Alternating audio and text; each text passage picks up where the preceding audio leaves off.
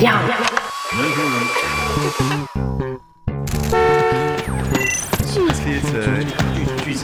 Du théâtre。来扬声器，听样剧场的声音。你高兴了吗？我们现在见面的次数越来越多，我都快离不开你了。可是跟他在一起的时候，从来没有过那种真正的亲密感。跟你在一起的时候却一直都有，但是我爱的却是他。曾经跟自己说，如果他爱我，那么他首先应该爱上我的音乐。可事实上，你之所以有一点爱上了我的音乐，是因为你有一点先爱上了我，是莫扎特的降 E 大调三重奏。当当当当当当当当当当当当。呃，大家好，欢迎大家今天下午来这里参加我们这个关于侯麦的电影和戏剧的一个分享活动。那我先自我介绍一下，我是文汇报的记者和编辑，呃，专门也是做文艺评论这一块的柳青。那这位呢，就是非常资深的影评人洛克老师。那洛克老师呢，也是对侯麦的电影有很深的研究，本身也非常喜欢侯麦电影的，是吧？嗯，对对对对。大致呢，就是说是因为接下来这里会有一个。小剧场话剧的演出是侯麦的一个降 E 三重奏，它是侯麦唯一的一个话剧剧本。那其实围绕着这个剧本呢，它是跟电影是有很多关联的，跟侯麦本人的创作也是有很多关联的。那所以呢，我们今天呢，就是想从侯麦的一个创作来深入到说这个这个戏本身它有什么样的一个特点。那我这边的这个上面呢，就是说先做了一个侯麦的主要的作品的一个集合。那就是说侯麦这个导演呢，他一生的一个创作是非常的一个丰富的。呃，笼统的来说呢，他比如说一般来说就知道他是有六个道德的故事、喜剧与谚语的故事和人间四季的故事，这是他。呃，笼统来说，他一生的三个主要的创作阶段。那接下来，洛克老师呢会跟我们说一下，就侯麦的一个创作的一个概况。然后呢，我们就知道戏剧在侯麦的整个创作里面，它占了一个什么样的一个地位。呃，我想先最简单的方式来介绍一下侯麦创作的大概的情况。侯麦是一个是一个虔诚的天主教徒，是一个保守的资产阶级的人文主义者。大概来说，可以这么概括：他是一九二零年出生，呃，二零一零年去世，呃，九十岁生日差三个月，大概是。他是呃，跟费里尼是同年的，都是一九二零年的。他在法国新浪潮五人组里面，他呃是岁数最大的一个，然后呢，成名最晚最晚的一个。他比戈达尔大了十岁，比戈达尔大了十岁啊。那么他进入到这个。投入到这个电影创作，成为一个电影导演，有两个因素造成的。他早年的理想实际上是想当一个教育工作者，当一个老师。但是呢，他考了两次还是三次巴黎呃巴黎高师都没有考上，没有考上是因为口试通不过，他的笔试成绩没有问题，口试通不过，考了好几次都没有考上，然后他就在私立的中学教书了。那么还有一个理想呢，他是想当一个小说家，但是呢，投稿失败，屡次失败，就是这两个理想都没有都没有实现，然后他就转到一个电影手册的一个电影评论的一个工作，然后又是因为六十年代的时候跟李维特的这个争夺这个电影手册这个主编这个权力争夺战失败，就是导致他又去中学，只能去中学教书，从事一个教育的活动，然后在。慢慢慢慢，完全的转向一个电影的创作。那么到了这个六十年代之后，凭借他的道德故事系列，呃，慢慢开始，呃，就是坚实的，就是把自己定位为一个纯粹的一个电影导演吧。那么刚才柳青讲了，就是基本上是三个阶段，但实际上整体的可以分成，呃，差不多是五个阶段。呃，很巧，他跟戈达尔是一样的，实际上是。十年一个周期，十年一个周期。那么六十年代呢，是他的这个道德故事系列，道德故事系列。七十年代呢，是他的戏剧时代。他当时走已经是成名之后，因为《穆德加的一夜》成名之后，他七十年代去德国哨兵剧院，柏林的哨兵剧院排了很多戏，然后他又拍了一些怎么说呢？应该是舞台戏剧片，拍了几部舞台戏剧片。那么他的德国时期对他造成了一个比较大的影响，是从一个他自己讲的，从一个六十年代的一个小说家的时期，转到一个八十年代的这个戏剧时代。八十年代的戏剧时代基本上可以六部电影，六部电影就是喜剧与谚语系列六部电影，这是他的第二个比较重要的时期。那么到了九十年代的时候，他又完成了第三个系列，也是最重要的。也是第三个重要的系列是这个四季的系列，四季的系列，呃，也是他的第四个时期。然后最后一个时期就是本世纪初的最初的最初的十年。那么这个这个时期呢，它主要是创作了一些呃，怎么说呢？一些历史性的事件，一些法国历史上比较历史性的事件，啊，摆脱了以前的那种固定的模式，一些比较比较历史化的一些思考吧。这是他最后的一段时期，他总的来说是这五个时期。然后，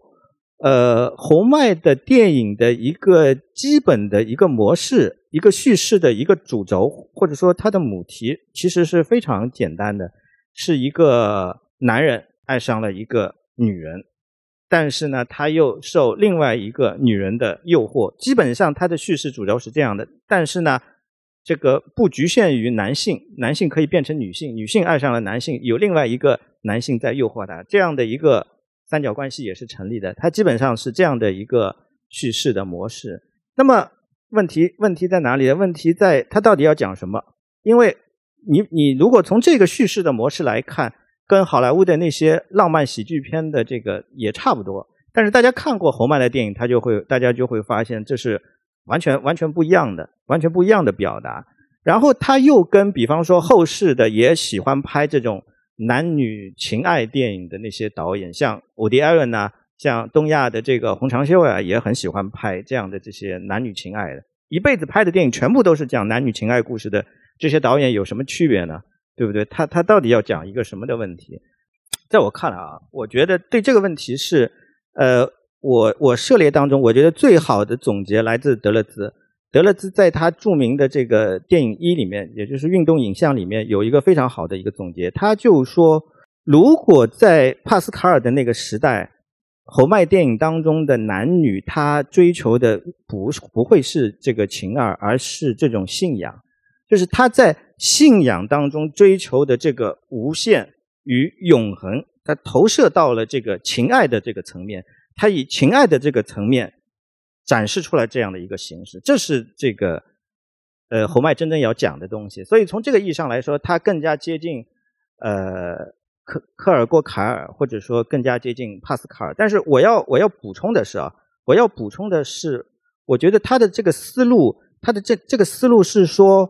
因为他是一个天主教嘛，刚才这个德勒兹讲的这个信仰的一个问题，就是信仰就是说他有一个外在的一个力量。有一个造物主创造了一个世界，你相信有这样的一个造物主出来，有一个外在的一个力量，你相信这个外在的力量，然后决定了你去，决定了你这些，你去做出这个选择。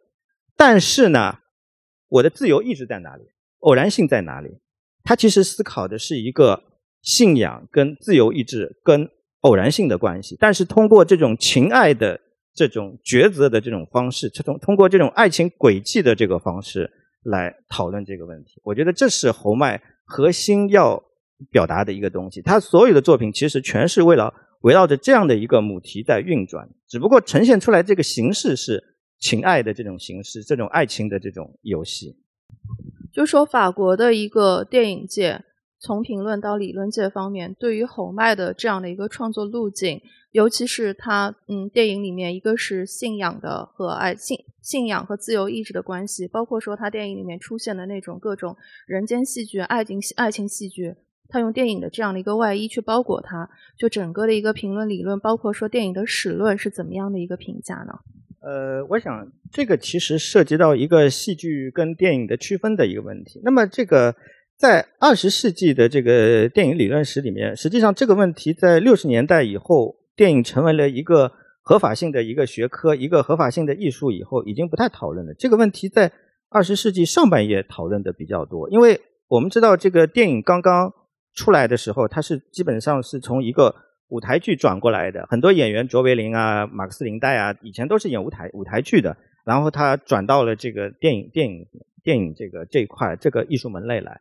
然后电影刚刚出来的时候，尤其是默默片年代的时候，大家如果看过最早期那些默片的话，发现其实基本上就是一个固定的场景，然后一个固定的镜头，然后给它拍下来，就是就是用胶片记录下来。那基本上就是一个就是一个舞台舞台戏剧片。然后后来慢慢慢慢的，这个格里菲斯拍《一个国家的诞生》，拍完之后就是电影的这个长片的这个形式奠定了。虽然它是一个默片，但实际上是一个电影的长片。然后慢慢的在往后演化，这个时候已经固定了。然后到了一九二七年的时候，这个毛脑的日出这种电影，就是把一个默片年代的一个场面调度的意识发挥到了巅峰的呃巅峰的这个阶段。然后转折点是什么呢？就是戏剧跟电影的这个对比会出来呢。就有声电影出来的时候，有声电影刚刚出来的时候，大家就觉得哇，这个不就是话剧嘛？就是你这个可以讲台词了嘛？就是看上去好像就看看这个。话剧一样的，就是这个法国有一个导演叫帕尼奥尔嘛，他当时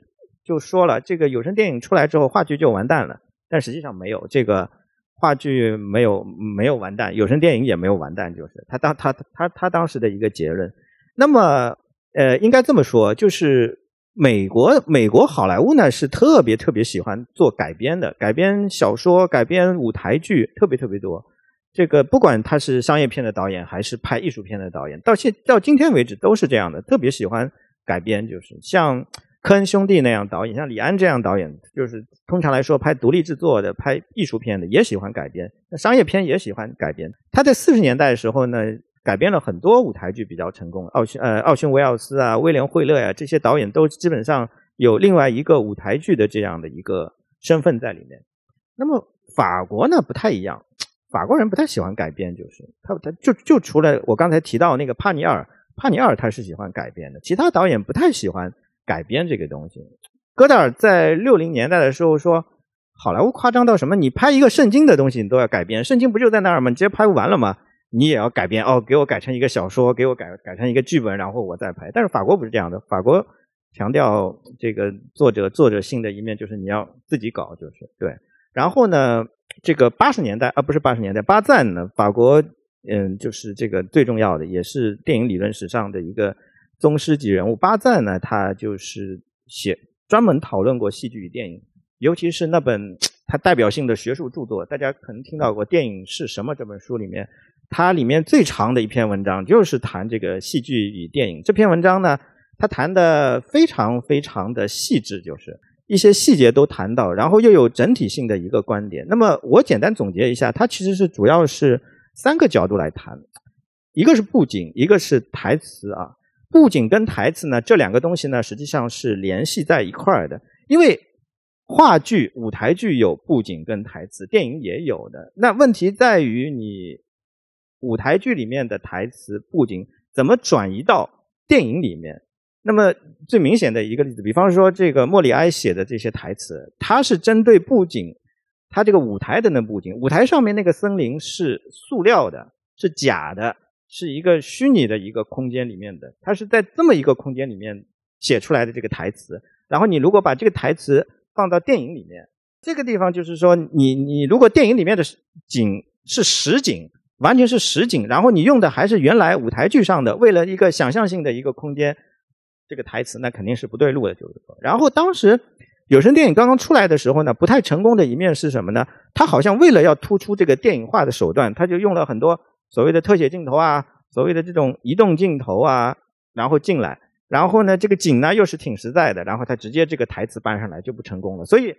这个大家看到大部大部分实际上莎士比亚剧本改编的这个电影都不太成功，因为他们就一定要把这个台词保留，然后那个景呢。又又不是那个舞台剧的景，就是说仅有的成功的几部，像奥逊威尔斯拍的，还有英国那个劳伦斯奥利弗拍的这个《亨利五世》，那就比较成功，因为他改造了一下，他改造了一下，他的思路就是说，我要把戏剧的那一面的魅力发挥出来，我这个电影的景是为你把为为你这个戏剧来服务的。哎，这个就很好。还有像黑泽明有改了几部也非常好。黑泽明是把所有台词都改掉嘛，因为他是日语片嘛，他把所有的台词改掉，他保留了事件，保留了情节，把所有的台词都改掉。那个倒是另外一种方法，也也也挺成功的啊。还有一个就是问题是说，这个是靠演员演出来的，舞台是完全是靠演员演出来的。然后呢，电影它可以没有人，它可以没有人的存在，可以人不在场。很多很多场景是没有人的。你比方说安东尼奥尼那个十的那个结尾，完全都是空镜头嘛，完全都是空镜头。你看希区柯克那个《惊魂记》，《惊魂记》开场的时候，他那个镜头拍那个凤凰城嘛，一直在慢慢慢慢慢慢慢，最后移动到那个窗户，窗户再伸进去，哦，才出现人了。就是他他可以完全有一个物的一个空间，可以人不需要的，但是话剧就不行。那我觉得巴赞这些都总结的非常好，但是他有一个。有一个整体性的一个观点，我觉得讲特别好。他说，舞台有舞台空间有一个跟电影空间有一个最本质的一个区别是什么呢？就是演员这个戏剧在话剧在上演的时候，演员跟观众都是互相意识到对方是存在的，也就是一个观者是存在的。演的时候大家都知道这个存在，这是跟电影来说是有一个。很大很大的这个不同了，我觉得他这些理论性的概括对后世的这些戏剧与电影的讨论都非常非常有帮助啊。那么这是理论界的一面，那么这个电影创作界，法国电影创作界一面，基本上来说是挺排斥戏剧的。法国电影史上可以排进前三位的两位导演，我觉得可以排进前三位的，一个呢就是大名鼎鼎的让雷诺阿，雷诺阿是最讨厌戏剧的。雷诺阿是最讨厌戏剧的，但是呢，讽刺的是，悖论的是什么呢？雷诺阿自己拍的电影其实戏剧性挺强的，比如他那个，对，比如他《游戏规则》这个电影就讲那个资产阶级内部的那种虚伪性嘛，啊，这个通过长镜头的这种调度啊，人物关系的这种表现啊，各种就是其实是非常戏剧性的一面的，淋漓尽致的展现这种这种资产阶级的那种虚伪性，就非常戏剧性的啊。那么还有一位大导演，也是我觉得可以排进前三位的，就是罗伯特·布列松，跟这个巴呃侯麦一样，是一位虔诚的天主教徒。他他是非常非常极端的一个反戏剧者。呃，我们如果去看那个布列松的采访的话，他出出现频率最高的一个词汇就是 “film the theater”，就是他觉得啊，这个电影是这个舞台戏剧片，就是用胶片拍下来的戏剧而已。他认为。电影不是靠演员演出来的，他认为电影是靠视听语言产生的，绝对不是靠演员演出来的。他认为舞台跟电影的结合就完蛋，肯定完蛋，就各自全部完蛋。呃，这是他的一个，也可以说是电影界反戏剧反的最厉害的一个人。那么他自己的电影确实戏剧性非常非常弱，非常非常弱。对他有自己的一套美学的方法来怎么塑造这个角色，大家应该知道他著名的人模理论，但是这里不展开了。然后再再后来，就是新浪潮的那一代人，新浪潮五人组，侯麦我们慢点讲。这个戈达尔跟就是戈达尔跟戏剧的关系呢，是六零年代以后开始产生的，主要因为布莱希特的出现。因为布莱希特是一个反亚里士多德戏剧观点的一个人。所谓亚里士多德戏剧观点，是说在线的理论，就是我我我这个。希腊的跟两西文明都是有一个造物主的一个神话，然后有一个原本，然后我把你这个原本再现出来，其实产生一个幻觉的一个机制。那这个布莱希特是激进的左翼，他认为在那个当时的那个年代，他就是群众，群众要主动的站起来，不能够被这个幻觉给迷惑掉，要打破第四堵墙，要主主动的贡献这个。生产的这个力量，尤其六八六六八以后，戈达尔在一九六六年拍《中国姑娘》开始就完全践行了这套这个戏剧的理论。他后来拍的《东风》那些电影，比如说他要表现一个枪战的场面，对吧？他不会把这个枪战的场面拍出来的，他就放一个呃背景的声音，啪啪啪啪啪啪，这个机枪扫射的声音，你自己去想吧，那个是什么样子的？他不会不会拍出来的。然后另外还有一位。跟戏剧关系更加紧密的就是李维特了。李维特是一个非常激进的左，他应该是呃新浪潮五人组里面最左的一个了，比戈达尔还要左一个。他是非常非常怎么说呢？投身于一个前卫艺术的一个工作，音乐也好，美术也好，这个电影也好，戏剧也好，都是非常前卫的。他的思路是说，把戏剧当做一个体制，把戏剧当做一个机制。戏剧本身就是一个一个世界，然后在这个戏剧排演的过程当中，我怎么把这个机制打破掉？用德勒兹的术语来说，它有一个解郁化的一个一个过程。然后同时呢，它它它又会在再愈化的一个过程。它是它的过程，它的戏剧的过程就是不断的把这个机制打破掉，又建立在这个机制，这是非常激进的一种一种表达。对，大概基本二十世纪基本上是这样一个情况。对。那其实刚刚罗克老师跟我们总结了一个，就是说到，嗯，法国的一些前辈导演，像雷诺阿和布列松，他们会激进的反对说戏剧要进入电影当中。那呃，戈达尔和李维特呢，又是非常激进的，把戏剧作为一种电影的革命手段来用的。那侯麦呢，跟他们都不太一样。我这边先放了一张，这张剧照呢，是侯麦相对冷门的一部电影，叫做《哦，侯爵夫人》。那这个时期呢，就是侯麦去和德国大量合作的时候。刚刚也说到了他跟邵宾纳剧院的一个合作。像事实上，这部电影里的所有的演员都是来自邵宾纳的剧院。那这个电影我们现在来看，大量讨论的都是说，哎，它和一个古典油画的一个关系，它的一个摄影上的一个想法。但事实上，当时侯麦创作的一个初衷，他就是他想要在电影里面尝试一下一九二零年代的德国室内剧。他就是想要把这个德国室内剧的很多的表现方式、表演方式，去和到和这个特定的这个题材结合起来，然后看电影是怎么样去呈现它的。那应该说，这个时候侯麦是有很多对于，就他对于电影和对于当代剧场都是有很多的想法的。所以在拍完这个电影之后没有多久呢，他就和南特的剧院去合作了一个戏，叫做《海布隆的卡特琳娜》。这个戏在中国从来都没有演过，它是一个中世纪的一个历史剧。但是很神奇的是，因为这个戏就是说克莱斯特他把它写的非常的像一个童话剧，所以在中国有一部很多小孩都看过的绘本，叫做《海布隆的小凯蒂》。其实它就是这是一个中世纪的名剧，但是可能中国只有孩子会知道，因为他们看那个绘本。那这个戏在欧洲非常的重要，就是在。二十世纪初的时候，马克思莱因哈特做的很多的一个戏剧改革里面，他他有一个，他就排演了一个版本《海布隆的凯特琳娜》，非常的轰动。那后来呢，是到了应该是在五十年代的时候，法国当代非常重要的剧作家阿努伊改过这个戏，但是很遗憾，这个戏当时在法国的上演是绝对就是失败的，是没有办法跟阿努伊其他的那些像安提戈涅之类相提并论的。那侯麦会注意到，就是海布隆的卡特琳娜有个很重要的原因，就是就这个戏，就后来后来这个戏当然可以先预剧透一下，就是他在法国很失败嘛，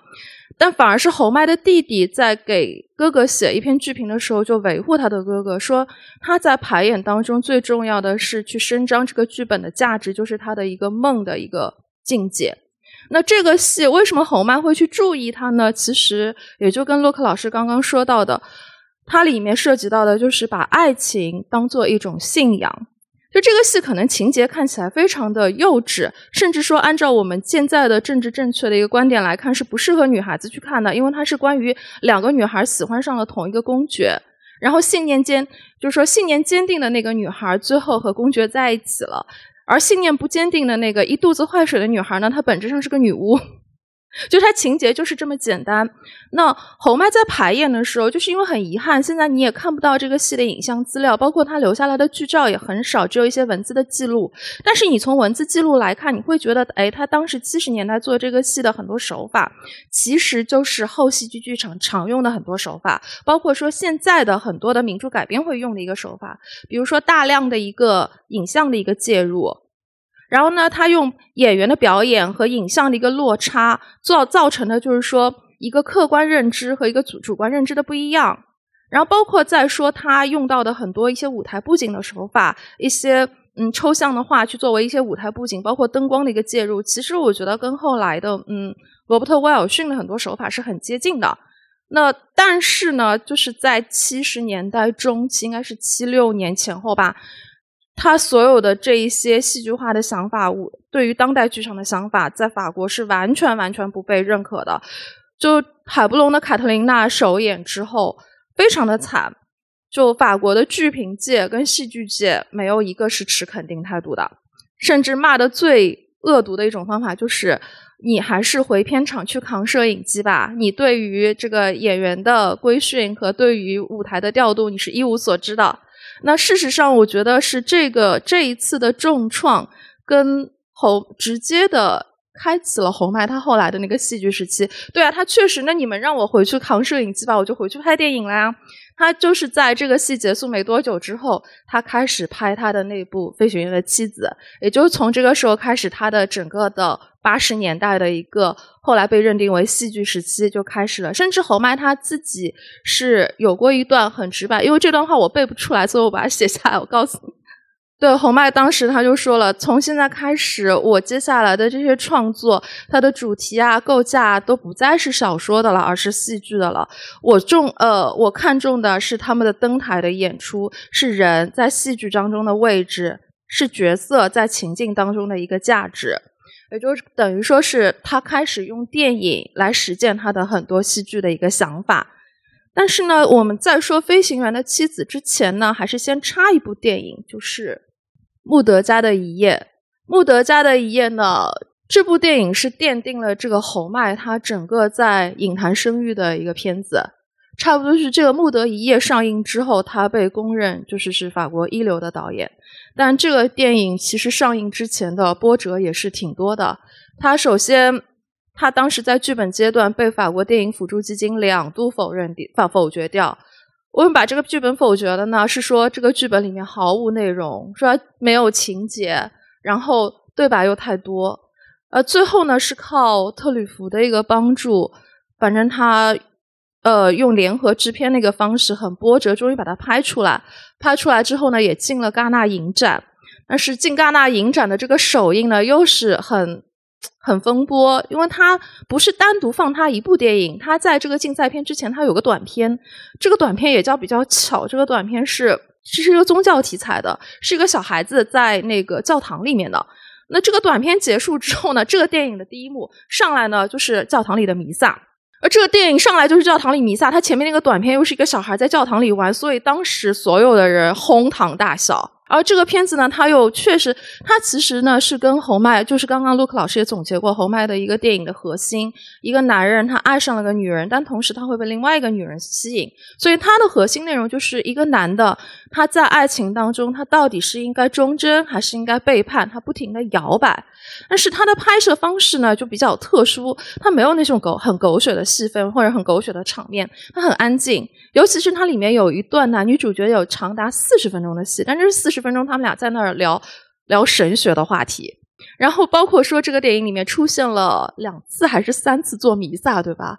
他那个弥撒是非常完，就是如果我们在座有人是有有有天主教徒做过弥撒就知道的。他没有任何花哨的，他很诚实的就给你拍摄这个做弥撒的现场，而且是个很完整的一个弥撒的段落。呃，就是说他在戛纳放映完之后，大家都觉得这什么闷 片啊，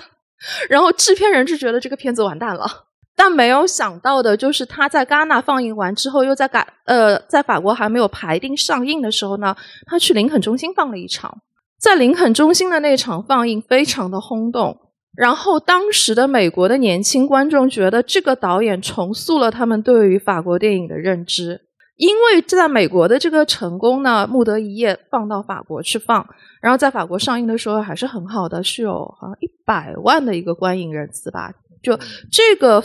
这个观影人次对于法国来说已经是非常非常高了。那像这部电影，一个说是奠定了侯麦的声誉，还有就是在这个电影里面，你会看到侯麦后来的所有创作的预言都在里面。最后，洛克老师，你可以来介绍一下。哎，我要不要先整体讲一下侯麦的这个戏剧的时期的一个一些东西，还是直接讲？你先把这个穆德先告诉大家怎么回事情，因为等会儿他他后麦后面整个戏剧时期，你到飞行员的时候，你就会发现更多剧透了。OK，穆德家的一页，刚刚才柳青老师提到一个细节，特里弗，特里弗帮了他大忙，是因为之前把把他给坑了，就是他这个电影手册这个主编没有当成，被李维特给给给给给给夺权了，就是特里弗帮助下，然后特里弗觉得要还还他一个人情，所以就帮他这个拍拍了这个，想了很多办法嘛。然后穆德家的一页是，我觉得这个电影非常重要的一点是说。它奠定了它的道德系列故事的一个主轴，叙事的一个主轴，母题的一个主轴啊，母题一个主轴。我想就是在讲这个穆德加一页之前，我想给大家念一段话，就是因为他自己对于道德道德故事系列的一个表达，因为不是所有导演讲的话都值得大家去听，因为有的导演是按直觉拍电影的，他拍完之后自己自己再圆回来，哎呀，我以前怎么的，但是他实际上按直觉吧，像大卫林奇啊，像费里尼啊，像呃侯孝贤，他基本上都是这类导演，但是侯麦不是，侯麦他是有一个非常完整的一个创作的一个规划，他的剧本写的非常非常的严密，他。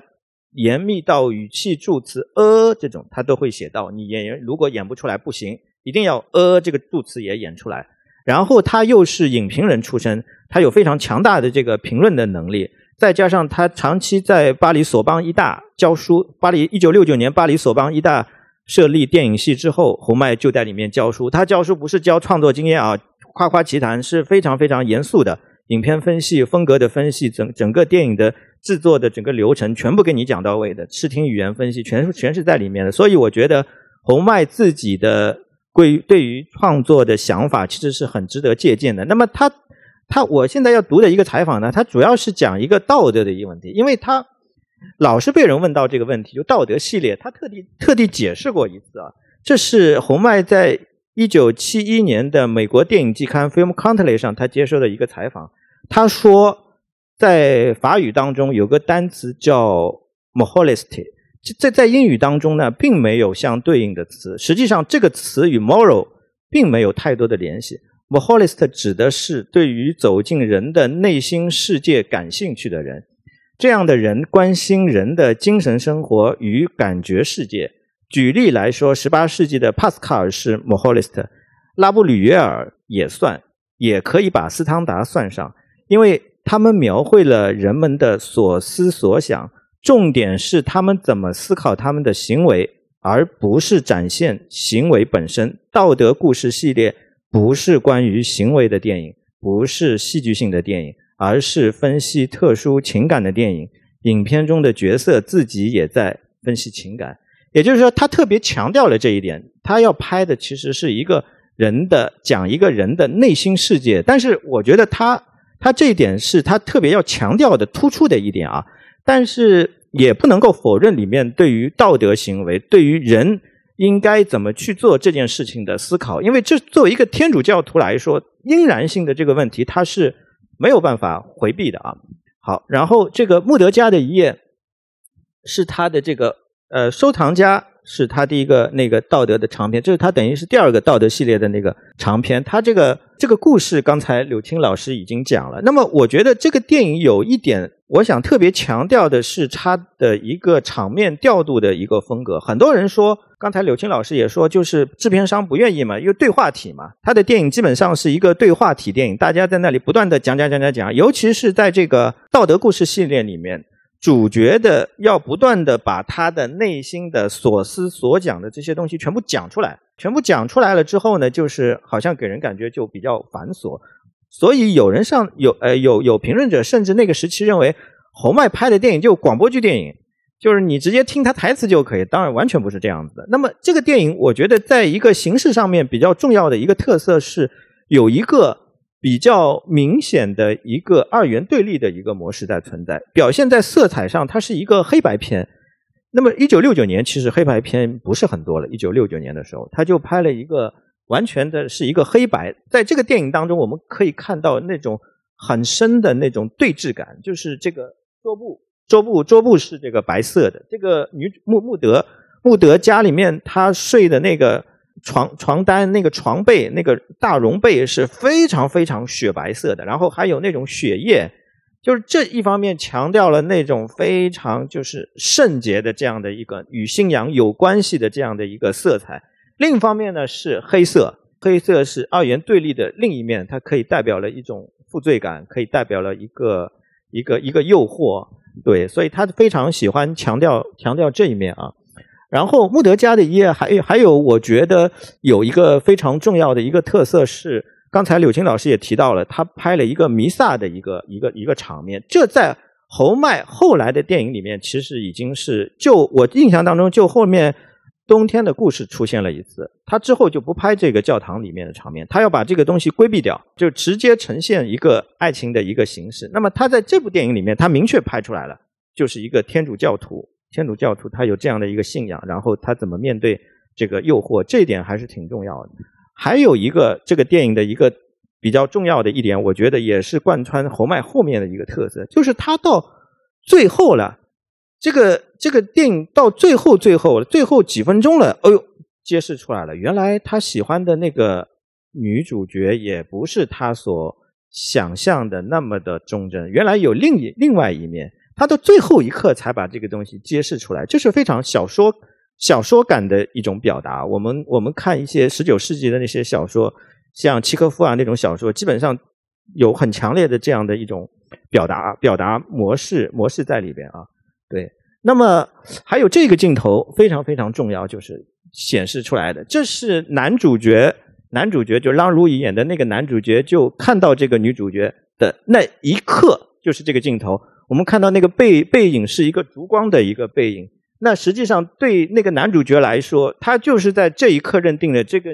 这个女主角弗朗西斯就是他的妻子了，他没有任何的质疑。那么这个影像其实给你感觉的是一个好像圣迹的，有一个灵韵的光环的包裹包裹下的这样的一个一个一个一个一个形式。所以侯麦的这个场面调度其实是非常细腻的，非常细腻的。他只是。没有像另外一些很风格化的导演那样明确的表达出来，但是他的这个场面调度跟他所表达的这个母题实际上是非常非常紧密的联系在一起的。在在在这这一点，我觉得我们呃再往后还可以再深深入的讨论。对，关于穆德加的一页大概就这样。嗯，侯麦非常悲惨的被法国剧评界重创了之后，他把他的很多戏剧理想投射到了他八十年代的一个电影当中去。那其实这跟他刚刚也洛克老师提到了一个很重要的导演叫马诺，这个和侯麦对于马诺的欣赏也是有关的。因为侯麦说，马诺他的电影里非常重要的一点是他重视所有人物的一个造型。那他通过人的可见的一个行动，通过人的外在的这些造型，他要去揭示的呢，就是人的内心世界。这个也是他他自己电影里反复在做的事情，就是揭示内心世界。那在道德故事期间呢，就是他的小说期间，大部分人的内心世界，他们还是通过自己主动的说跟分析。来显露的。到了这个七十年代这这段时间，就喜剧与烟雨这个时候呢，它有了一些很小的一些调整跟偏差。那还是洛克老师先来大致的说一下他的整个一个戏剧时期的一个特点，因为其实是这样子的，就是侯麦我们接下来要演的这个戏《降 E 的三重奏》，正好是在侯麦他整个戏剧时期的尾声，他做的这个一个作品。那他的一个特点就是说。确实，这个戏看上去它是个很小的小戏，但这个小戏里面几乎是涵盖了他这一整个时期的一个创作特点，而同时呢，又可以延伸到他后来的一个就是《人间四季》的一些眉目呢，也在里面有所体现。所以现在我们先让洛克老师把侯麦整个戏剧时期的特点来跟我们说一下。呃，我我们就是比如说。提到这个戏剧性的导演，戏剧结合比较紧密的导演，或者我们提到侯麦的时候，第一反应肯定不是跟戏剧联系在一块儿的。尽管他自己也这么讲。我们提到伯格曼啊，第一反应戏剧；法斯宾德戏剧，这个都是比较比较常规的。但是呢，红麦我觉得啊，然后对对对，然后我我是特地还查了一下英文的文献，对这个红麦跟戏剧的讨论确实。很少很少，相关文章确实很少。那我先讲我的结论我先讲我的结论。我认为红麦他对于戏剧的利用是完全服务于他的电影，完全服务于他的电影手法非常的高明，也非常的独特。但是他对戏剧本身作为一个媒介，并没有做出过非常独特的思考。他的重点不是不是作为一个互动性的一个媒介的这么一个考量，而是用。戏剧性的手段来服务于他的电影的那个呃表达，影像的表达。那么就具体来说呢，其实我觉得一个导演一个电影，其实只要你有叙事的存在，有情节的存存在，你说要没有什么戏剧性，基本上不太可能，不太可能，还是有一点的。然后戏剧性这个东西转码英文叫 drama，或者说两个维度，一个是讲戏剧性的维度，还有一个叫。剧场性就 theatricality 这个剧场性就是剧场性跟戏剧这两个概念呢，其实在西方的语境里面也是比较模糊的两个概念，就你很难定义到底是什么戏剧？到底什么戏剧性？到底是什么剧场性？你可以找出几十个属性啊！假设、假设啊、假定啊，这个游戏性啊，对不对？还有什么这个象征性啊、这个相遇啊，这种各种各样，你可以找出几十个属性来。但是，呃，我觉得这个东西是一个感直观的一个感觉，就像比方说我们说很色情，你没有办法定义，你你感觉到色情就是色情了，这个也是一样的。你感觉到戏剧性了，它这个戏剧性就。就就其实已经在在里面了，我觉得，我觉得应该从这个角度去思考。那么，我觉得侯麦他有一个改造非常好的一个改造是什么呢？还是我刚才就是征引过的巴赞提到的两个问题，一个是布景的问题，一个是台词的问题。侯麦电影里面的台词呢是非常的生活化的，非常的自然化的，绝对没有像伯格曼处女泉那种电影里面那种台词，非常非常高度文学化的啊。没有，它的这个布景呢是非常非常实景，完全是实景的拍摄，就是生活当中实景的拍摄，是非常新浪潮风格的实景的拍摄。对，然后它的戏剧时，它的戏剧时期对于戏剧性的一个利用呢是比较明显的。所谓戏剧性，就是跟他之前道德故事系列不一样的地方是什么呢？你会看到他那个情节是不断的在往前，啪啪啪啪啪啪啪，一直在往前走，一直在往前走，没有停下来的时候的。也不像之前那个电影哦，他会讲我自己的想法，我自己的想法。但是他的戏剧时期不是这样的，他一直在一直在往往往往往前走的。那侯麦特别的重点的一点，我觉得是为什么要强调他的戏剧化时代呢？他实际上是要把这个偶然性的这个东西突出突出，就是在日常生活当中的一个偶然性跟必然性的关系，然后他要把偶然性的这个元素放大，把这个元素放大。放大了之后，再同他信仰的这个东西，跟自由意志的这个东西，怎么放在一起来这个考量，在这样的一个维度上面，他用了一个戏剧性的一个手法。然后还有一点，我觉得比较他特别特别，呃，怎么说独特的地方，就是他的一个场面调度的手法。我觉得这也是跟剧场性有关的。侯麦拍摄的方法是这样子的，他。基本上是说，他一个镜头，如果是坐着的话，像我们两个人坐着的话，他基本上是拍到这里腰部以上的部位，然后人物是处在画框的中间的位置，完全是中间的位置，然后它的画面比例一定是一点三三比一，也就是默片时代的那个画面比例。为什么要用这个比例呢？因为用这个比例之后，整个人就完全的充斥在这个大的这个荧幕上了，大的荧幕上了，然后造成一个什么感觉呢？就是好像在舞台上一样，舞台上的演员是非常注重自己的表情，然后尤其是姿态，尤其是这个姿态的这个概念。布莱希特后来发展出了一套关于姿态的这个概念，他把这个东西平移到这个电影的这个世界里面，然后他用了这么一个取景的这个方式，他他也不用特写镜头啊，就是基本上这样的。如果是站着的话。如果是站着的话，基本上是拍到这里。他自己说是基本上这是五十年代美国电影的拍法，因为他们电影手册一代是说全部受五十年代美国电影影响，所以所以就是他最后造成的一个效果就是说，经常是两个演员在那里，两个演员在那里走，然后慢慢的走到一个摄影机那里，然后他拍到这里，然后他那个镜头又是完全是当中的，然后我们就可以看到这个演员他这个姿态，他这个表情，他这个。行为，他这个举止，慢慢慢慢慢慢慢产生一个变化，随着对话的深入，随着他心理状态的这个改变，慢慢慢慢产生变化。这完全是由一个剧场的一个场场面的调度方式转移到这个影像上面，但是他又规避了剧场的那种假定性的一面，因为它完全是一个实景的一个一个一个拍摄，这是他场面调度非常厉害的一面，而且他也非常讲究色彩。他每一部电影会选取一个固定的一个颜色，然后这个颜色又怎么跟这个场景配合起来，这都是非常非常有讲究的。所以我觉得这个结论就是，侯麦对于这个电影的这个戏剧性的这个利用是非常独特、非常高明的。但是它主要还是服务于他的这个影像调度的。对，刚刚说到他对一个戏剧元素的一个征用，确实像这个这一部就是叫《飞行员的妻子》，也是他戏剧系列的第一部。那其实这个故事呢，他酝酿了很多年，应该是他年轻时候就想呃构思过的一个小说，但是没有写成嘛。他最初构思的时候，这个应该是发生在布洛，就是主要的场景是在布洛涅森林。那可能去过巴黎的同学或者朋友是是有这个印象，就布洛涅森林呢，它是它很平，就是一览无余的这个样子，主要是一个跑，就是大部分人在那是做跑马场的。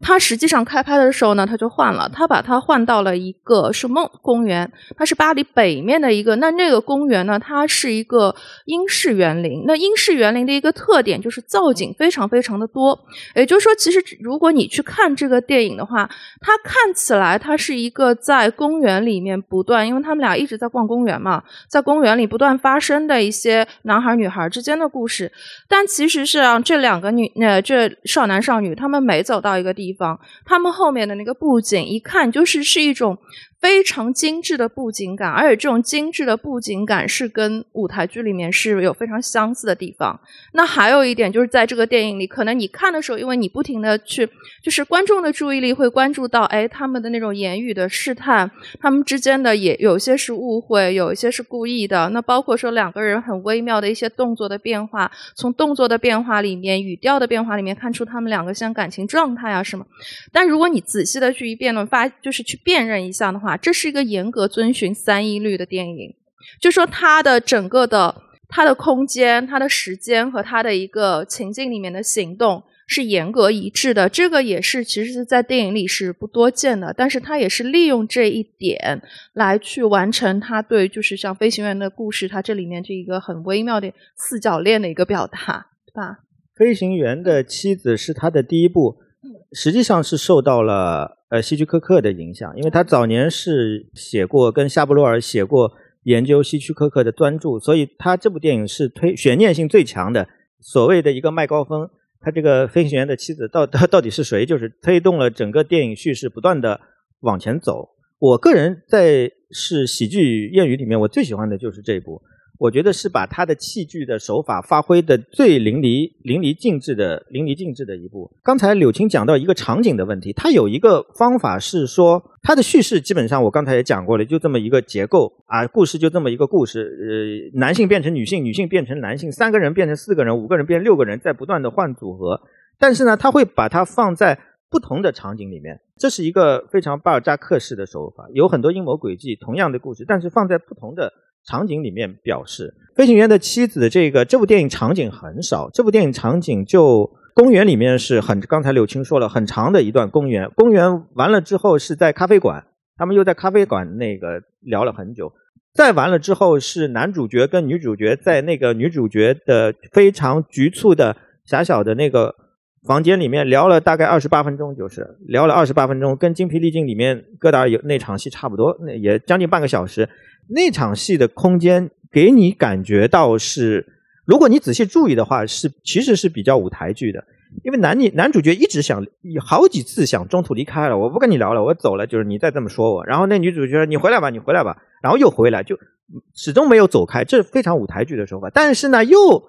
有另外一种感觉，就是因为它的景是完全的是一个实景，它那个拍摄方式我刚才也讲过，就是女主角在躺在床上，然后又站起来。然后又拍两个人，两个人之间的那个交流的那个过程。这个交流的过程当中，两个人不同的心事开始不不断的反转，内心的变化，两个人之间的关系的不断的变化，整个交流的过程就拍的，我觉得是好像能够最细腻的那一遍都完全就拍出来了。对，而且我想特别强调的一点是，我刚才讲这个，他他通常美国电影的拍法是。过肩正反打嘛，基本上在肩膀上，两个人对话的时候过肩正反打。红麦没有，红麦基本上就是你站在你你坐在这里，你站在这里，然后你讲一段，我讲一段，你你讲一段。但是他偶尔叙事进行到比较激烈的时候，冲突比较激烈的时候，他也会有这种正反打。但是正反打一旦出现，你就你就能感觉到他已经强度上来了。所以他这个调度其实也还是。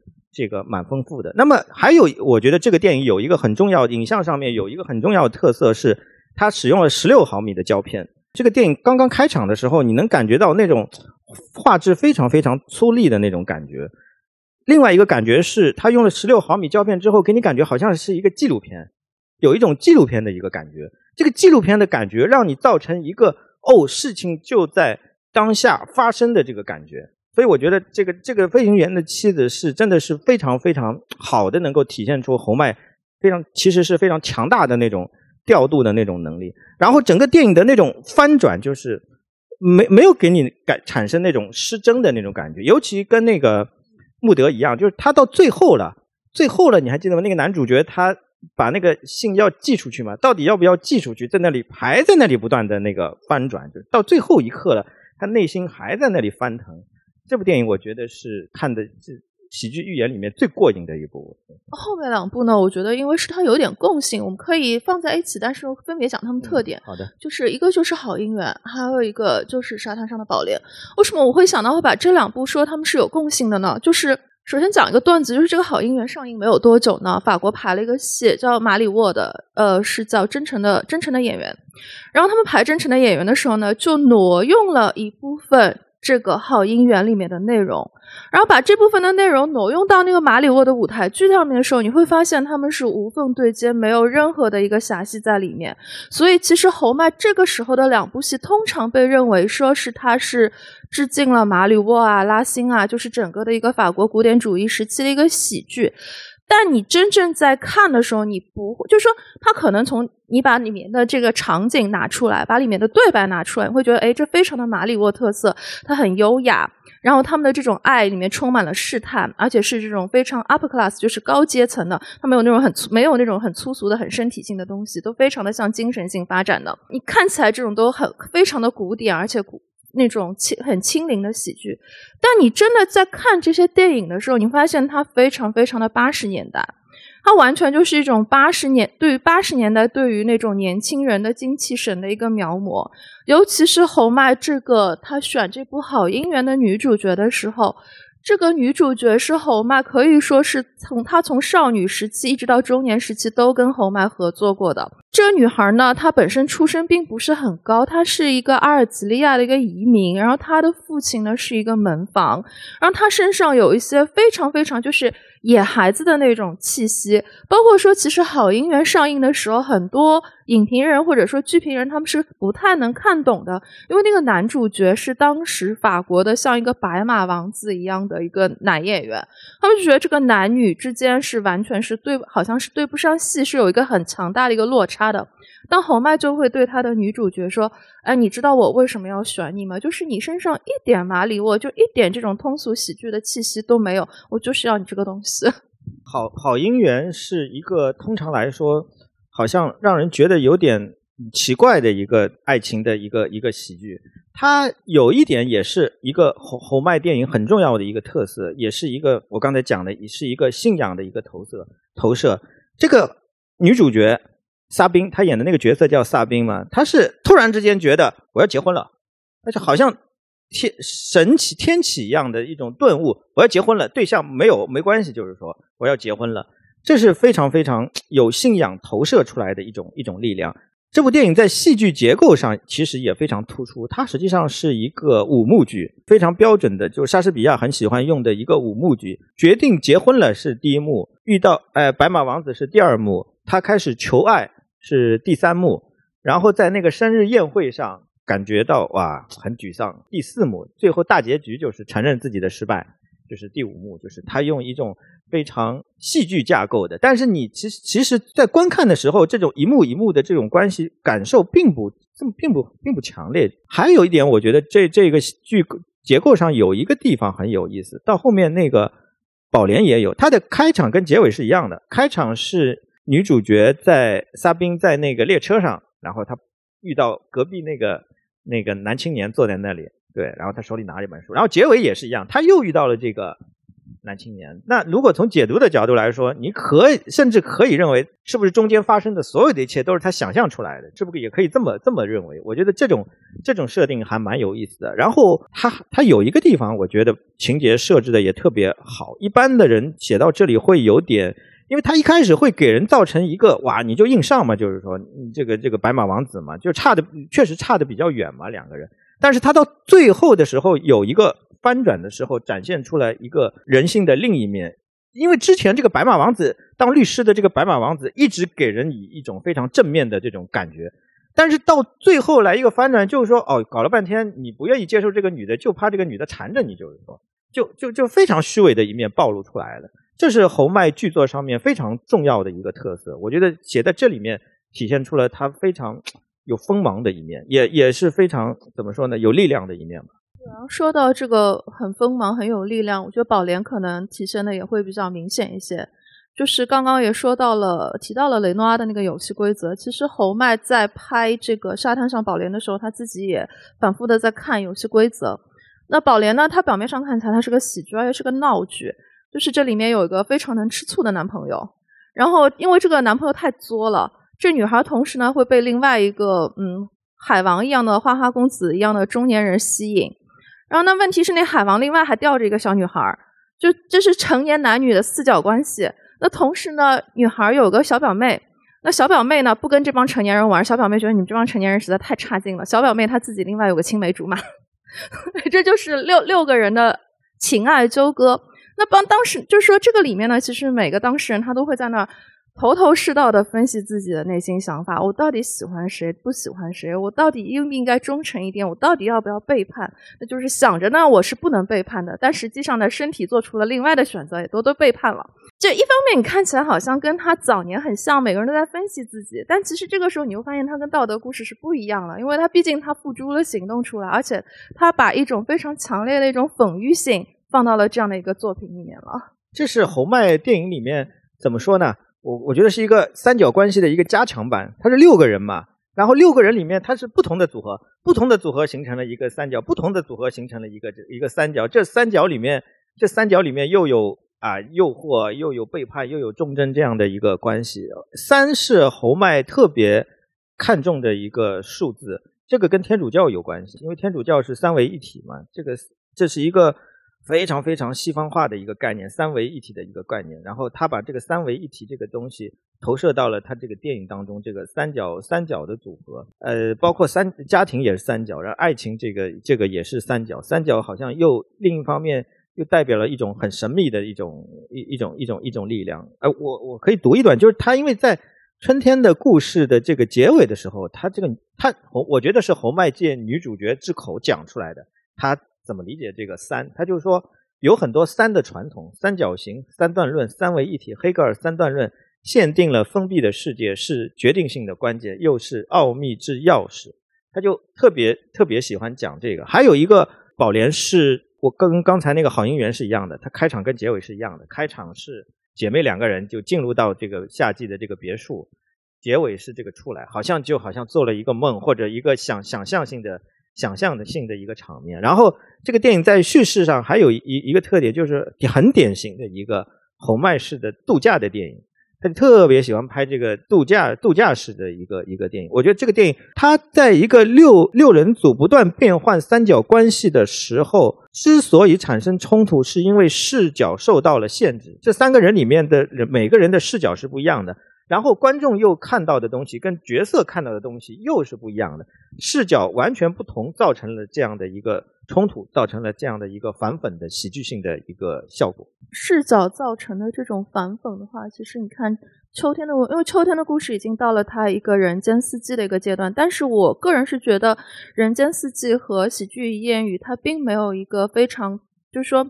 没有说当中有一个很强的一个像一个分隔线之类的，它有很多一些，它是有一些延续在里面。比如说我我们接就是说接下来这里要演的这个降一的三重奏，降一三重奏，事实上就是在嗯宝莲结束之后，我妈就开始写这个剧本。那其实他最初的时候呢，他应该是他就是喜剧谚语时期的另外一部电影，叫做《双姝奇遇》，就两个女孩在巴黎经历了一系列的事情。那它是一个像一个小分段式一样的，就两个女孩经历了一段一段又一段的事情。最后电影里面呢，他们是经历了四段式。那其实他写剧本的时候，那两个女孩最后还有第五段事情。第五段事情，这女孩当中的一个 Adele 就是当事人，那她碰到了一个呃唱片店的店员。那这个唱片店的店员呢，就集合了很多侯麦男主角的特色，比如说他非常的知识分子化，然后呢又有点小心眼，比较能吃醋。再有一个呢，他一直想着要去改造这个女孩子，他就总觉得这个女孩子的品味不高，他想着要这个女孩子跟他一样非常的热爱莫扎特。那他为了要改造这个女孩子呢，又又送了她唱片，之后就发生了很多的误会啊、纠葛啊，这个大家可以到时候到剧场里来看，非常有意思。那既然这一段小小的故事，它没有放到《双姝奇遇》里面去，侯麦一度是想过呢，是把它单独拍个电影，但是没有拍成。没有拍成之后呢，反正他自己是导导演过这个剧本的，那就另当别论。反正我们因为现在没有办法看到他导演的这个版本，那关键是什么呢？就这个片子，他哦，这个剧剧本他导演过之后，他仍然觉得是意犹未尽的。那他的一部分内容呢，就延续到了这个冬天的故事里面。那我们今天讲的呢，不是冬天的故事，而这个秋天的故事。秋天的故事是四季系列的最后一部，它不是按照这个春天的故事第一部，然后是冬天，然后夏天，对，然后是秋天。我觉得这部电影。可以看作是一个天主教的一个大电影，是天主经典的天主教关于奇迹的这个艺术。侯麦他实际上这个电影你能看出来，他当年之所以走上电影之路，就是因为在一九四九年看了罗西里尼的那部《火山边缘之恋》，就是关于一个奇迹的一个一个一个电影，关于一个神奇般的一个电影。对，但是呢，我要强调的是，它不是宣教，不是在那里宣传教义啊，这个不是。是一个你怎么看待一个，还是一个问题？你怎么看待一个信仰的一个问题？人在上帝面前处于一个什么样的位置的一个问题？红麦在《秋天的故事》之前，比如我们刚才讲到的这个穆德家的一夜、好姻缘，还有绿光、冬天的故事这样的电影，都是关于一个我相信这件事情，好像有一个神奇般的力量在推动着往前走。那么这个电影是说，他给你介段介绍了一个。他等于说，女主角那个书店的女老板是给他那个女朋友给介绍一个对象嘛？他自己先上了，他当了一个备胎，就是说他自己上了。但是这个东西怎么翻转过来？就是他把天主教里面这种阴然性、这种道德的一面给放大到了极致。问题是你怎么让人家感觉到相信？这个就显示显示出一个大师级的一个功力了。可能讲述的时候大家感觉不到，但是你看电影的时候，你能完全感觉到一种。巨大的一种外力的，好像有一种神奇般的牵引的力量，让这两个男主角跟女主角走到一起。那么这场戏是说，在那个 party 上面，哎呦，这个男主角看到啊，原本的那个女主角照片上看上去好像跟这个女主角差距比较大的，还挺好的，就是说，然后到了房间，这个女女主角问他怎么样，他说很好很好。这个时候那个光完全变掉了。好像在一个外在的一个神的力量的面前，大家沐浴到了一种巨大的那种恩恩恩宠，就是沐浴在了一种神光之下，就是这这样的一个光。而且不止于此，这场戏最精彩的地方是什么呢？最最最精彩的是，我觉得这个真的是非大师的功力不能够写出来的，就是他在这里面啊，大家已经能够感受到了无限的那种欢喜跟幸福了之后，这个女主角。跟那个男主角就说：“哎呀，你现在对我没兴趣了吧？”他居然会这么说，就是你能感觉到，哇，就是一个人在一个上帝面前，他可以把这种人性最真实的一面，我自己都想不到，哎，我怎怎么能说出这句话来？就是说最真实的一面给释放出来，就是，哎，这个写的非常非常的深刻。然后呢，还没结束，哎，他那个女主角撞进来了，就是说很狗血的，其实是挺狗血的一幕，就撞进来，这两个人碰碰到一块了，哦哟，好像。很香港 TVB 的剧情就是说，哎呦，正好撞见这两个人在那里。那你碰到 TVB 电视剧在后面怎么拍啊？就是哎呦，我在那里解释嘛，误会嘛，各种就是非常狗血的，就是说这种误会的那种桥段嘛。但是侯麦非常非常厉害，他后面就拍也没有什么太多的那个争吵，这一男一女好像是说，哦，你在神的面前有一点小小的怀疑，但是最后两个人还是回到了一个现场。你能感受到那种巨大的那种牵引的力量，又完了。这是我觉得是人到了侯麦是当七十八岁了，人到了晚年晚晚年的时候，一个彻底的起悟式的一种表达了。你就感觉到那种完满性，完满性，一个作品的一个完满性，一个艺术家的一个完满性。我觉得这是侯麦后期最重要的一部作品，可以，我觉得可以认为是一部收官之作，就是是非常非常伟大的一部天主教的电影。对，因为秋天的故事里面，你会觉得这个凌驾于一切的力量，确实还是很抽象的。它确实像宗教一样。那降一的话呢，因为还相对早期一点，降一这个我先做点做一下剧透哈，就是你最后会发现，它是莫扎特的音乐是一个类似于上帝一样的存在。然后最后就是像在秋天的故事这样的结局，就是所有人。发现了自己的爱的对象跟爱的方向之后，这个神奇的时刻，它在降 E 里面，它是靠莫扎特的音乐来实现跟达成的，所以这个大家也可以期待一下。那今天洛克老师跟我们分享这么多关于吼麦的一个创作，想知道现场呃朋友们有什么特别感兴趣的，你现在可以向洛克老师提问。就是如果大家听完今天我们对于侯麦作品的这些分享之后，还非常有兴趣的话，你们回去可以看一看他的电影，非常推荐。反正我个人是很推荐《喜剧与谚语》，是因为比较轻松一些。呃，谢谢两位老师的分享，今天很有收获。呃，我也是最近就是感觉特别入坑侯麦，然后我我其实有一个小小的困惑，就是他像像老师刚刚讲到，就是他这个对于信仰的这个强调啊，就是在比如说包括。呃，冬天的故事啊，这个绿光啊，中间都是比较明显。然后，但是我其实在想，它这种结尾，它是是一个怎么说呢？是一个圆满，就是它是想要表达一种，就是你只要信就能够得救，或者能够怎么样？还是它还有暗含着一种，嗯，也不是嘲讽吧？就是他他他不做一种价值判断，他就是你你并不是就是说这个女主她就一直相信她会就是遇到真爱，然后或者说她相信这个男这个。他之前的那个男生就是他的真爱，然后他就真的遇到了。他并不是鼓吹这样一种方式，还是说，还是说他并就是悬置这种价值判断？这是我的一个 小问题。我觉得他还是在思考一个一个问题，一个一个信仰，一个外在的一个力量牵引着你啊。那么我的自由意志在哪里？偶然性在哪里？因为你看好姻缘，他就觉得这个这个白马王子到最后其实不是那样子。那么这个偶然性。其实这个偶，他我觉得红麦是到最后是是觉得是说这个偶然性的必然存在，其实也是信仰的一部分，信仰的一部分。比如《春天的故事》这个电影，我不知道你看过没有？《春天的这个故事》的这个电影里面，那个女主角哲学老师，她因为这个电影里面涉及到了康德先先天综先天综合判断的一个问题，这个女主角困惑在哪里？因为她一开始这个电影开场，她在两个不同的场景里面，她都很被动。先是人家误会的撞进撞进了他自己家里面，接着他又到人家的家里面去，人家那个他这个那个女性朋友的那个父亲来，他正好在洗洗澡，这个他好像很被动很被动。然后再之后他又进入到了一个好像是类似一个阴谋诡计当中，就是他那个女性朋友要把他介绍给他那个父亲嘛，他一直在一直处在一个一个一个这个这个里面。还有一个问题是一个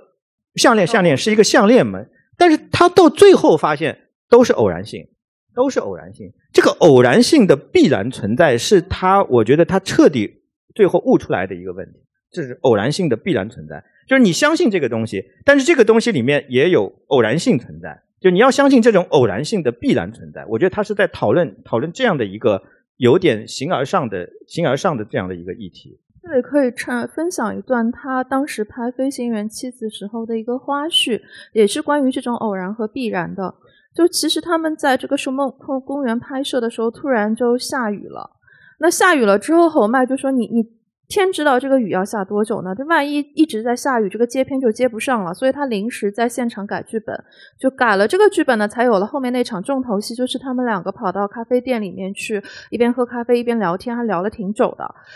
那。在当时其实非常的不巧，他拍这个电影是在八月份。八月份你要知道，法国大部分人在休假，这个公园门口的咖啡店当时是关门的。他们一群人跑到那个咖啡店，哎，发现关着门，也不知道接下来要关多久。当时的摄影师就很崩溃，摄影师甚至后来接受采访的时候说：“我想的是，我们就这这段戏就中断了，我们就得各自回家，该干嘛干嘛。然后等到九月里。”所有人度假回来，重新上班了，我们这个片子再接下去。哎，但没有，第二天这个咖啡店开门了。但第二天咖啡店开门的时候呢，天公非常之不帮忙了。第二天太阳特别特别好，根本就不是一个下了雨躲到咖啡店里的样子。然后呢，这个剧组就临时的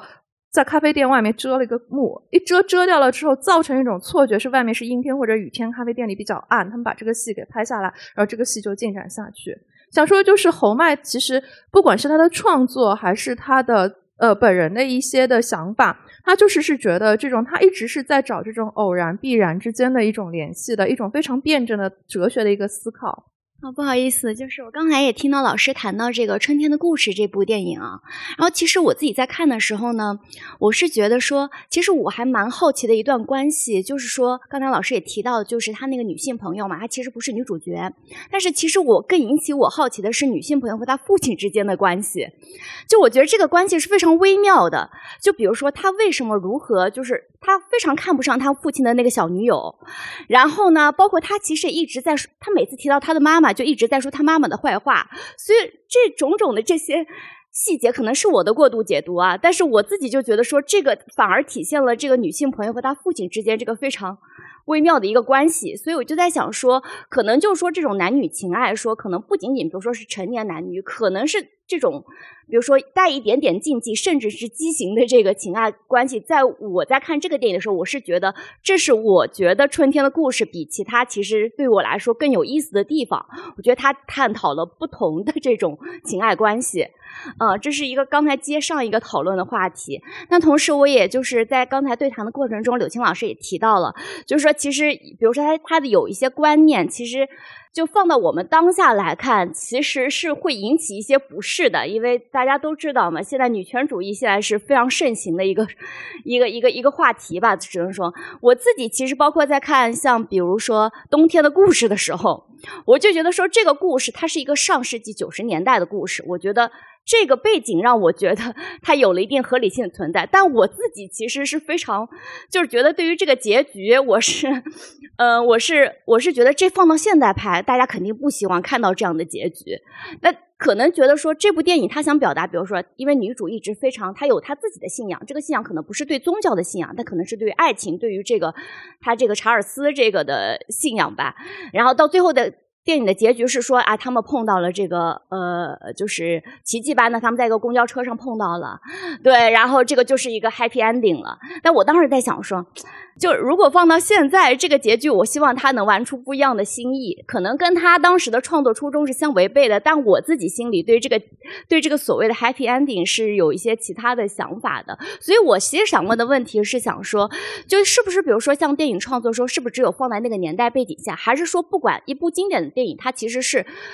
不同的时代去看，都能从中有所体会，或者说它其实是可以映照一个未来，或者怎么样。就是这个电影创作和这个时代，它就是说，大家对于它的观感，或者是对于这个创作，会不会受时代的影响？或者说，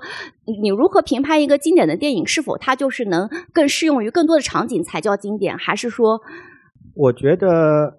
呃，我补充一下刚才你说的这个政治不正确的这个问题。政治不正确的这个问题，在侯麦身上是非常非常严重的。以现在的眼光来看，不不不光是女权的问题，侯麦在晚年的时候，其实这个问题比较严重，因为他有一个非常极端的一个，甚至可以说是种族主义的观点。他认为艺术只存在于欧洲白人的这个世界里面，非洲人啊、亚洲人啊那种东西都不叫艺术。他这个观点跟黑格尔他们有点像。这是他非常极端的一个观点。他电影里面从来都不会拍无产阶级。不会拍工人，拍的都是上层的知识分子啊、贵族啊，就是这样的一个群体。那么你按照现在的语境来看呢，肯定是各种政治不正确了，对不对？然后过呃会不会过时的过时的一个问题，我觉得如果是拍人性的一个主题，就是人性的一个真实、人性深度的这样的一个主题呢，可能就不太容易过时。但是你要拍一些，比方说跟社会话题比较紧密的，或者说跟这个这个时代的这种电影风格比较紧密的这些电影呢，可能你就会觉得哇，这个你过了很多年之后，大家对这个话题不感兴趣了，大家就觉得可能会有点有点有点过时了。但是侯麦这样的一个古典主义者，他像他喜欢的这个霍华德·霍克斯啊，或者希区柯克啊，这这一类导演，确实是我觉得是不太容易过时，因为他有一些母题是非常。呃，非常恒定的，就可以超越，就是超越各种各种时代嘛。我来补充一下啊，因为说到冬天的故事，其实冬天的故事你放到今天来拍，坦白说，如果从电影修辞的角度来讲，我不会认为它有一个更好的结局，这个结局是最合适的。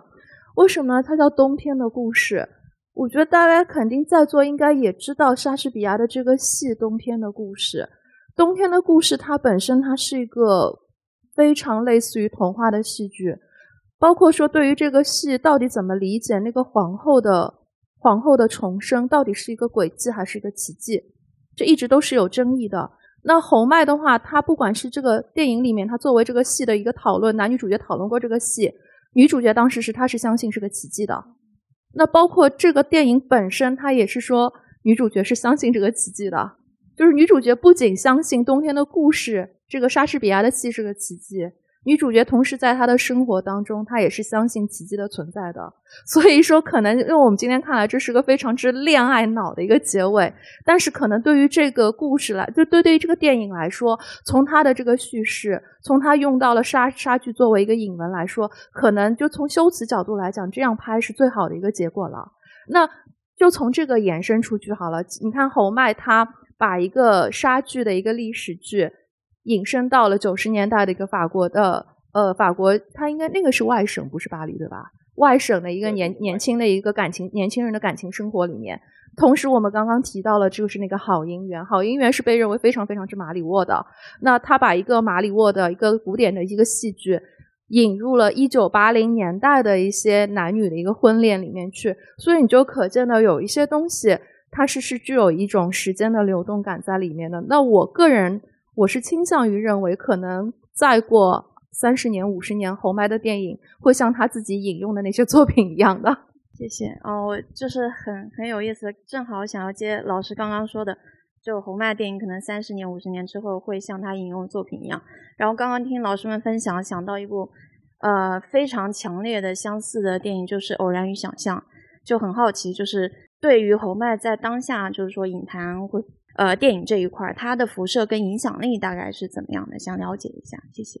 大家好像谈的最多的就伍迪·艾伦跟洪长秀了，尤其是东亚的这个洪长秀，因为洪长秀的电影跟侯麦的电影是非常形呃形式上非常接近，永远拍男女情爱，永远是对话体，非常低的成本制作，永远是演员基本上也挺固定，而且这个洪长秀把那个低成本制作的这个。拍摄的方式放到了极致。我听说他最近的一部电影《在水中》好像只有两个工作人员，就演员不算啊，就一个是洪长秀自己，还有一个好像是录音师，就就就两个工作人员。这把侯麦当年的理想更加夸大了一个。侯麦当年理想当中极限是三个，他现在就变成了两个人。但是呢，讲的东西其实是完全不一样的，讲的东西是完全不一样的。洪长秀其实是要讲一个，我认为啊。讲一个九十年代开始，韩国社会在由一个威权社会转型到一个呃自由社会的过程当中，两性关系的变化。他为知识分子、为艺术家的这些男性的这些直男导演给他画一个精神性的一个肖像，这是一方面。他在形式方面，他在结构的精巧度上面要。跟那个侯麦是完全不同的那个风格。侯麦在叙事上面其实还是比较古典的那种叙事，洪长秀比较接近现代主义，比较接近现代主义。那么尤其到了最近五六年之后，洪长秀他的这个风格是转到了一个梦境一样的潜意识的这样的一个维度的表达，已经完全跟侯麦是不一样了。对，《偶然与想象》这个电影跟侯麦关系不是很大，我觉得他这个导演叫什么来着？短路了，啊，冰口龙介，冰口龙介，它有一个在形式上面有一个比较大的一个一个改造，是他把话语的力量，他把话语的力量增添到了这个影像上面去。他这个话语对这个影像的改造的这个力量，他在那里不断不断的不断的这个试验，我觉得造成了一个非常新颖的那种表达。他这种试验在实验在七十年代玛格丽特杜拉斯那种电影当中。还有斯特劳布夫妇当中就都有，但是呢，他他展现出来的风格，他就他就跟他们是不太一样的，完全是不太一样。他有一种新的新的表达，我觉得是说，呃，刚才这位朋友说的说的，其实还蛮有一个大师的作品。我觉得不能够就是说，仅仅是你如果要借鉴要学习的话，不能够仅仅是学一个表面。哦，你看洪长秀拍这个男女情爱，侯麦也拍男女情爱。那你也学拍男女情吗？你要知道他们的最后的背景是怎么样的。洪长秀是拍，因为这个信仰产生的这个东西，信仰产生的这个东西。这个侯麦是另外一个，他对韩国社会有一个观察，他转变到了这个。你包括具体到影像的语言也是，你看人家喜欢拍一个画外的镜头、框外镜头，我也在那里用。但布列松喜欢拍画外的镜头、框外的镜头，是因为他当时在集中营的时候，因为他集中营的时候，他待在那个屋子里面，他就只能够外面的世界对他来说只能够听到的，所以他在一个电影里面会用这样的一个手法。你包括小津安二郎，他喜欢拍这个这个嫁女儿嘛？那你你学小津安二郎拍嫁女儿，你不知道他为什么要拍嫁女儿？他拍嫁女儿是因为他要考考量，他要思考这个家庭的结构，在战后这个日本家庭这个结构涉及到一个传统的忠孝价值的这个变化，在一个美式的自由民主的这样一个社会里面，我这个忠孝价值往往往哪里放？小金是要思考这个问题，所以我觉得这个。新导演要拍片的时候，还是要真正的想清楚自己到底要表达什么，然后你借助一个什么样的形式、什么样的一个题材，这样子才是一个呃融会贯通的一个表达。对，其实侯麦他作品里面，或者说他创作里面的一个底层逻辑，今天看来还是很特别的。他反反复复写的是说，一个人对自我的认知和外部世界对他的认知是存在着一个。可以说是悲剧性的一个偏差和落差的，所以我今天也有意识的放了一张，就是侯麦不太被人谈论的一个电影，就是《哦，侯爵夫人》。这里面就是有一个侯爵夫人，她对自己的一个认知和她当时所在的那个小镇外部对她的一个认知是有一个很大很大的一个落差的，因为她是在一个完全无辜的一个情况下和 Bruno Ganz 扮演的那个军官产生了关系，包括她非常不幸的怀孕了。那她自己认为自己是个非常忠贞的女人，但是实际上外部世界觉得她是个荡妇羞，就是对她进行了一个荡妇羞辱。就你回头你会发现，呃，侯麦的不管是古典也好，关于法国当代生活的，就是一九八零年代、九九零代这种当代男女的生活也好，围绕着他们一个底层的一个逻辑，就是说我对我自己的认知和周围对我的认知是完全是两回事情，就是这种主观世界和客观世界存在着一个偏差。那我觉得可能这一点上面确实他对当代的一个电影导演的影响是比较有限的。对对，因为因为是他是一个古典主义者，是一个非常典型的一个古典主义主义者，又是一个虔虔诚的天主教徒。法国那个评论家夏松夏松他就说，他的电影其实是严格遵循了使徒教义、罗马天主教廷教廷的这个教义。那么这个对当下这个祛魅的一个时代来说。呃，我觉得影响力是相当有限了，就。呃，两位老师，今天呃很感谢你们的分享。然后我有一个关于飞行员的妻子那部电影的故事。我最早知道这部电影是因为李维特好像是在哪个访谈里说过他很喜欢这部电影，然后我去看了这部电影之后，这部电影也成为了我最喜欢的红外的电影。然后我，然后今天听那个陆老师说，就是他有很多巴尔扎克的地方，包括他用十六毫米就是胶片去拍摄的地方。然后我就想说，呃，李维特也是经常在他的电影里引用巴尔扎克，然后也很喜欢用十六毫米的胶片拍摄，就说可以从中感觉到，就是李维特对红外的这种。这种对他这部电影的这种喜欢，然后另外一个我想问的一个比较具体的故事，就是这个电影里面我最喜欢的一个段落是当时那个男孩和那个女孩坐在池塘旁边，然后他们两个进行了一段对话。但是在这段对话的过程中，红麦插入了一些就是那种路上的行人的那种镜头，比如说旁边可能会路过一个小女孩，或者是路过一些老人，而且那个镜头看起来就是。很即兴的那种，就好像就是你在大街上架一个摄影机，然后就是去拍了一群人，然后他们的那个路人的表情也是就是很惊讶的去望着那个摄影机。然后我当时非常喜欢这个片段，就是他们的这种这种插入的这个镜头，就是行人的镜头，稍微打断了他们当时进行的那个对话。然后我就觉得说这个很有意思，因为就好像在告诉你说。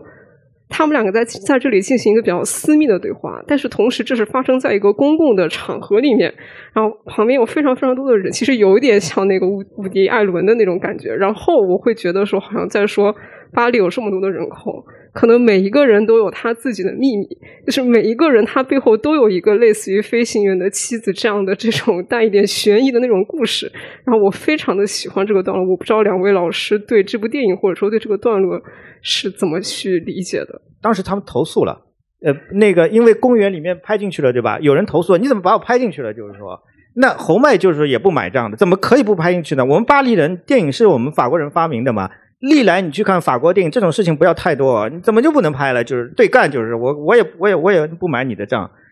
我觉得你的解读非常好，它实际上是拍把这种日常生活感拍出来，把日常生活感拍出来的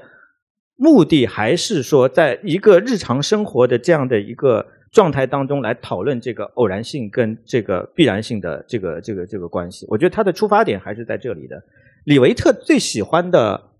侯麦的电影是不是这一部？但是那部电影我有点印象淡了，看了太多，看看了时间太久了，是九零年代的。人在巴人约巴黎，李维特是最李维特那那部我也看过。哎，李维特个三段式的那个。对对对对，李维特最喜欢的是这一部。对，但李维特跟呃红麦之间的这个，我稍微分稍微可以分享一下，因为六十年代的时候两个人争夺这个主编嘛，我觉得我觉得是这样的，我觉得法国新浪潮有一点特别特别好，特别特别值得尊敬，他们五个人嘛，五人五人组对吧？呃，我们都知道戈达尔跟那个特里弗是最后是彻底闹掰了，对吧？这个呃，最后戈达尔想求和的，写了一封信嘛，写了一封信想求和，到我家里面，到我家里来，特里弗你来，夏布洛也来也来，红麦也来，我们五个人聚在一块儿把话说清楚，对吧？我们大家当年一起的革命战友，对吧？现在那个特里弗因为后来生病了嘛，就是说大家在，结果特里弗还是。不买账，还是把他臭骂了一顿。就，但是我觉得特吕弗跟特吕弗跟这个戈达尔的矛盾，纯粹还是因为艺术观念、思想观念上有一个巨大的一个差距。就是特吕弗其实我觉得应该有点接受不了这种他的艺术艺术思想观念，戈达尔是接受不了的。但是呢，李维特跟侯麦之间的这个关系，他们六零年代因为争夺这个主编的问题，争夺主编，其实我觉得。不完全是一个权力之争，就是我要当这个主编，不完全是这样的，其实是一个思想路线、观念之争。因为侯麦是非常保守的一个人，他就停留在一个电影的一个原地里面，或者文学的一个原地里面，然后对理论其实也纯粹的那种形而上的理论，其实不太碰。但李维特是一个，呃，侯麦是一个这么说吧，侯麦是一个偏向极右的一个人，这个李维特是偏向极左的一个人。他对当时新潮的这些艺术观念、前卫音乐、帕辽兹啊，还有一些这个罗兰巴特呀、符号学也刚刚出来，对不对？福柯啊这些，呃，这个监控的这些理论呢，惩罚、惩罚与这个就是各种的这种理论、新兴的理论出来，他都非常感兴趣。他觉得我们电影手册不能够就是说不回应这些当下最新的这些理论，所以呢，就是发生了很大的那个争执。然后特里普叛变了，就是说。完全是走到这个李维特的一边了，然后把他罢免了。当时，当时说是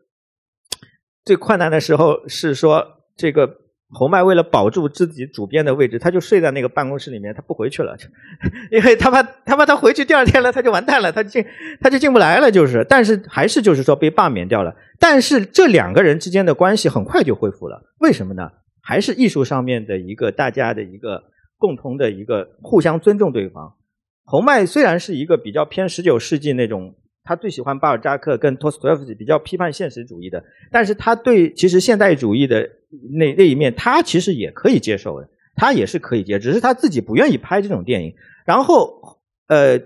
李维特是非常激进的，但是李维特觉得侯麦的电影其实是非常非常有价值的，就是他可以看到，李维特虽然是极左，但他是对于古典的那一套东西也并不完全排斥，像。大家共同的热爱的霍克斯啊，希区柯克也都是非常非常古典的，就是，所以我觉得就是新浪潮这些人到最后决裂，纯粹还是因为艺术观念上的差距，就是特里弗跟戈达尔，然后两个人因为艺术上相投，最后还是走到一起。到最后，你像侯麦去世的，侯麦去世之后，戈达尔寄过来了，像寄过来就是发出了一封信，里面有一个三分三分钟多一点的一个录音嘛。他用视频的方式来表达，他背了一段他非常喜欢的这个侯麦也非常喜欢的情感教育，福楼拜的情感教育的片段，非常非常感人。好，今天因为时间的关系，很遗憾，就是只能交流到这里。那如果大家对于侯麦，然后对于法国戏剧，包括对新浪潮，还有更多的想法，还愿意交流的话，其实是可以在这个群里面交流的，好吧。